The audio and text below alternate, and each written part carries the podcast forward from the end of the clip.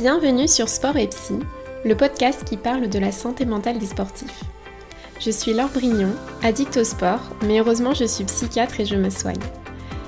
Ici, on réfléchit sur son rapport au sport et sur sa santé mentale, sans prise de tête et surtout sans tabou. Vous trouverez des pistes de réflexion pour explorer vos moments sombres, mais aussi pour donner plus de place au bonheur et à la satisfaction que le sport vous apporte. Vous apprendrez des trucs pour entraîner votre cerveau à mieux se comprendre et mieux se gérer.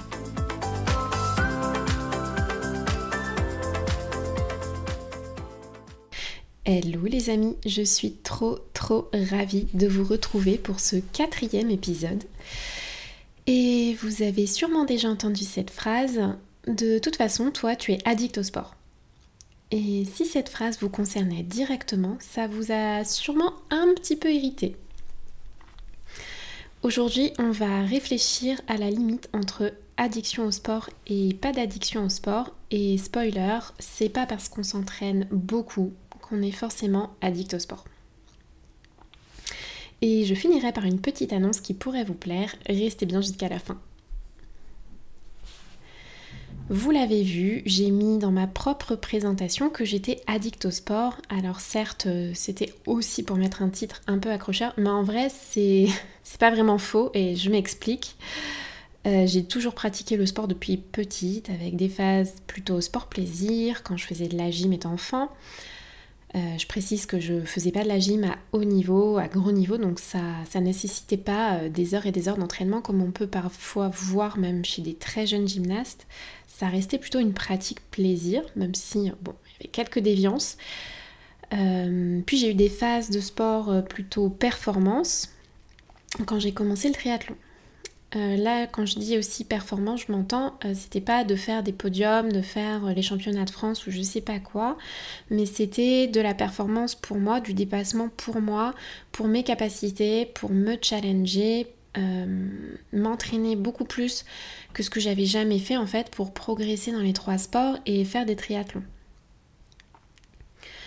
Euh, cette recherche de challenge, de progression constante, ça m'a jamais vraiment quitté. Euh, j'ai jamais été dans les meilleurs, mais comme je voulais faire toujours plus pour être meilleure par rapport à moi, euh, même si on va pas se mentir, je me comparais quand même pas mal aux autres, mais comme je voulais toujours euh, être meilleure par rapport à moi-même, j'avais quand même tendance à beaucoup m'entraîner, à vouloir m'entraîner tous les jours, voire plusieurs fois par jour. Et c'est une tendance que j'ai eue en faisant du triathlon et que j'ai répété au crossfit, surtout que ce sont deux sports qui sont assez chronophages, surtout le triathlon où beaucoup s'entraîner, en fait c'est très valorisé. Et c'est à cette période que j'ai vraiment flirté avec l'addiction au sport car je cherchais à en faire toujours plus, sans forcément avec un objectif bien défini derrière. En gros, je faisais tous les entraînements que je pouvais, j'allais tous les jours au club de tri ou à la salle euh, de CrossFit, j'avais pas forcément d'objectif précis dans ma saison, juste je faisais le plus possible d'entraînement possible tant qu'on m'en fournissait et le plus de compètes possible dès qu'on me proposait.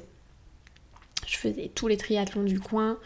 Euh, dès qu'il y avait un petit truc au crossfit, euh, les open, tout ça, même si j'avais pas forcément envie de le faire, bah, je le faisais.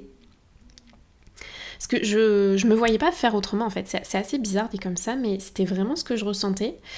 Et même en vacances, euh, pour vous dire, une fois j'étais en vacances et j'ai vu qu'un triathlon était organisé dans la ville où j'étais et c'était absolument pas prévu. Hein. Évidemment, j'avais pas mon vélo, euh, j'avais pas ma combi, bon c'était l'été mais quand même, et je vais vous faire une confidence les amis, l'idée m'a effleuré l'esprit de louer un Vélib, c'était pas à Paris mais c'était le, Vélib local de la ville, pour faire le triathlon. Non mais quand j'y repense, mais vraiment n'importe quoi. Hein.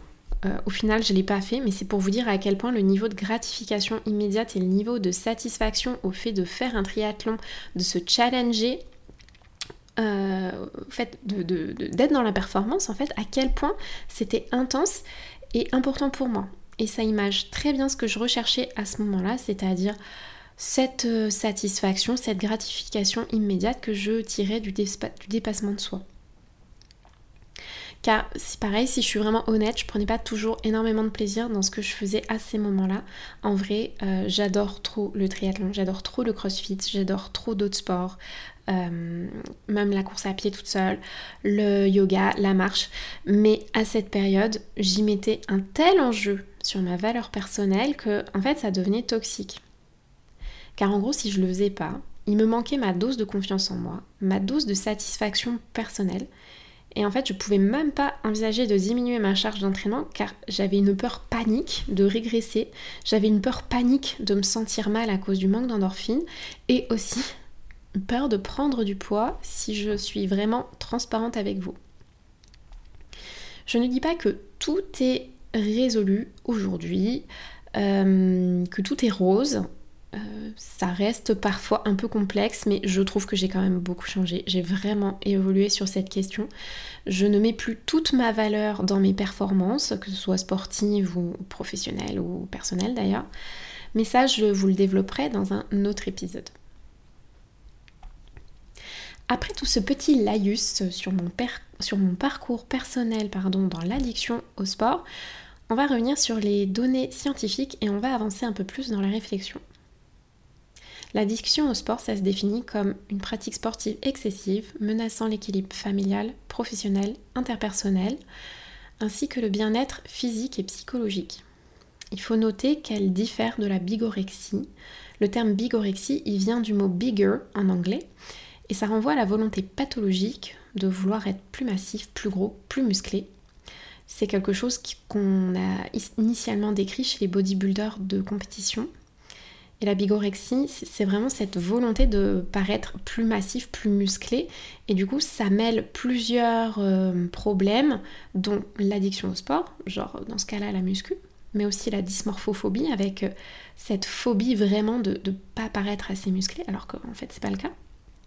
Et l'orthorexie avec des diètes extrêmement rigides, extrêmement strictes, pour pouvoir répondre justement à cette volonté de prendre du muscle. Et la confusion, elle est souvent faite parce que les premiers cas d'addiction au sport ont été décrits à travers des cas de, bigorexie euh, dans les années 90. Dans l'addiction au sport, le, sportif persiste dans sa pratique malgré les conséquences délétères, car en fait, l'arrêt du sport génère un syndrome de manque avec euh, de la déprime, de l'anxiété, de l'irritabilité, des troubles du sommeil, une diminution de l'estime de soi, une augmentation de la comparaison aux autres, etc.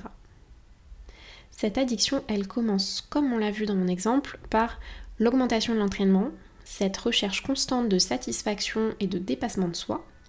On a besoin de toujours plus pour se sentir bien et on glisse très vite dans le cercle vicieux de l'addiction. Sur le plan neurobiologique, euh, ça s'explique. Euh, on a les sécrétions d'endorphines et même des cannabinoïdes endogènes, c'est-à-dire des petites molécules qui ressemblent au THC mais qu'on sécrète nous-mêmes dans notre petit corps euh, à l'occasion de l'activité physique et qui nous mettent dans cet état de bien-être, dans cet état d'euphorie qu'on aime tant. Et cet état, euh, en fait, active le circuit de la récompense. Le circuit de la récompense, c'est un système qui est super utile pour la survie des mammifères. C'est ce qui nous pousse à chercher les situations satisfaisantes, les situations récompensantes.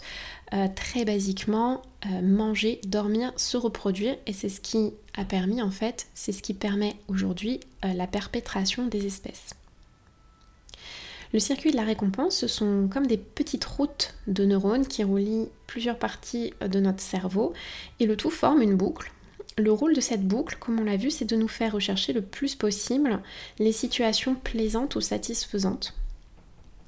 Donc plus on alimente cette boucle avec des récompenses, avec des plaisirs, avec des satisfactions, comme dans notre exemple avec l'euphorie liée au sport, avec la satisfaction, plus la petite route devient importante, la petite route de neurones devient importante jusqu'à vraiment devenir une autoroute de neurones qui va très très vite et qui s'active très facilement. En gros, plus on y met de récompense et plus on est addict. Plus le risque de devenir addict est important.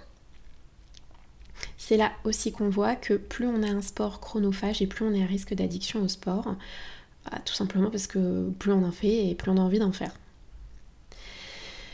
Et ça peut même aller jusqu'à une pratique qu'on appelle compulsive, c'est-à-dire faire des entraînements en répétition avec vraiment des ritualisations sans pouvoir s'en empêcher, avec des idées intrusives type des obsessions. Ça, vire vraiment au toc en fait. On risque d'autant plus d'être addict au sport que si on a tendance à faire de l'anxiété, de la dépression, qu'on a une faible estime de soi, car c'est une tellement bonne manière de se sentir mieux ben, qu'on peut vite basculer dans l'excès en fait. Pour conclure, je dirais que l'addiction au sport, c'est un spectre euh, avec deux extrêmes. Euh, et la limite est pas la même pour tout le monde. À un bout du spectre, on a la personne qui s'entraîne pas mal, mais qui n'a pas forcément besoin de s'entraîner énormément, qui n'a pas besoin d'être dans le toujours plus euh, pour se sentir bien et qui va pouvoir faire des pauses euh, dans sa pratique en fonction de ses événements de vie, en fonction de ses envies et euh, ne pas faire une dépression dès qu'elle s'arrête. Et à l'autre bout du spectre, on a cette personne qu'on voit parfois dans les reportages.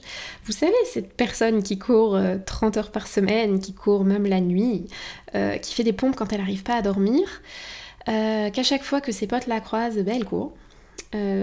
c'est souvent quelqu'un qui bosse à mi-temps pour pouvoir courir, pour pouvoir faire des compétitions de, complètement dingo et qui, et qui a divorcé hein, et qui voit plus ses enfants parce que son partenaire ne le supportait plus.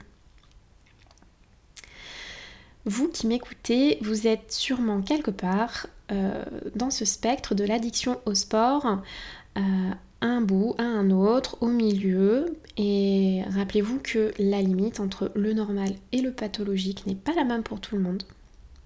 C'est d'autant plus complexe que l'activité physique, ben, c'est comme la nourriture, on ne peut pas la supprimer. On en a tous besoin, on a des goûts différents, on a des besoins différents, on a besoin de quantités différentes. On peut vite se sentir mal si on est dans le trop peu ou si on est dans le trop. Et pour vous aider à hum, trouver cet équilibre pour vous, je vous invite à poser à vous poser les questions suivantes. Première question. Est-ce que mon entraînement a des répercussions physiques qui me plaisent moyen? Genre douleur à répétition, fatigue chronique, blessure, est-ce que c'est tellement douloureux mentalement pour nous qu'on préfère supporter de l'inconfort euh, physique plutôt que, bah, que de ralentir ou d'adapter? Deuxième question. Est-ce que mon entraînement a des répercussions psychologiques, familiales, interpersonnelles, c'est-à-dire euh, en gros avec vos potes, euh, négatives, comme trop de comparaison, trop de pression, trop de stress, plus assez de temps pour le reste? Et enfin, je vous invite à vous poser une dernière question. Mais que serait ma valeur personnelle si je ne m'entraînais pas autant? Petite annonce avant de finir. Si vous voulez faire le plein de réflexion et d'entraînement mental avant Noël, rendez-vous dans les Podmas à partir du 1er décembre. Ce sont comme les Vlogmas sur YouTube, mais version podcast, un épisode par jour avant Noël. Trop hâte de vous y retrouver. Bye tout le monde Merci, merci d'avoir écouté cet épisode. J'espère qu'il vous a plu. Je vous propose de prendre une ou deux respirations conscientes et de laisser de l'espace à ce que vous venez d'entendre.